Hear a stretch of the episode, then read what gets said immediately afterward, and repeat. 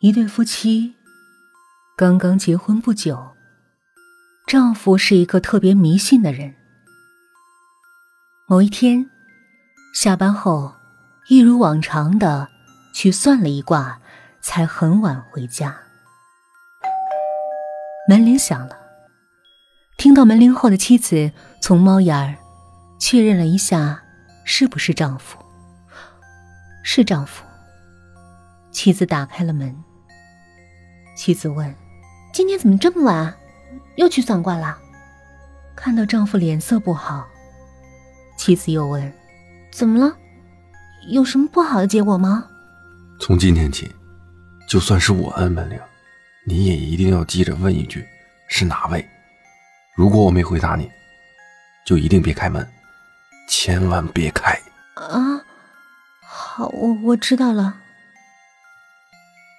妻子心想。可能是丈夫听到了不好的事情才会这样，也没有放在心上，就过去了。往后的日子里，妻子都会先确认丈夫有没有回答“是我”之后，才会去开门。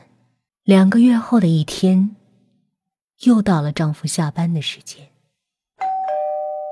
门铃响了，妻子去确认。是不是丈夫？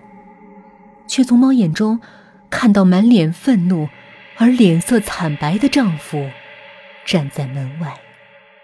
妻子想起丈夫前一阵子说过的话，妻子担心的问道：“请问是是谁啊？”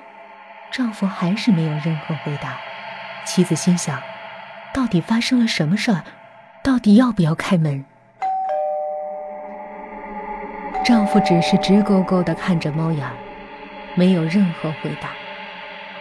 惨白的脸上没有任何血色。本来要给丈夫开门的，但回想起丈夫说的话，妻子还是忍住了。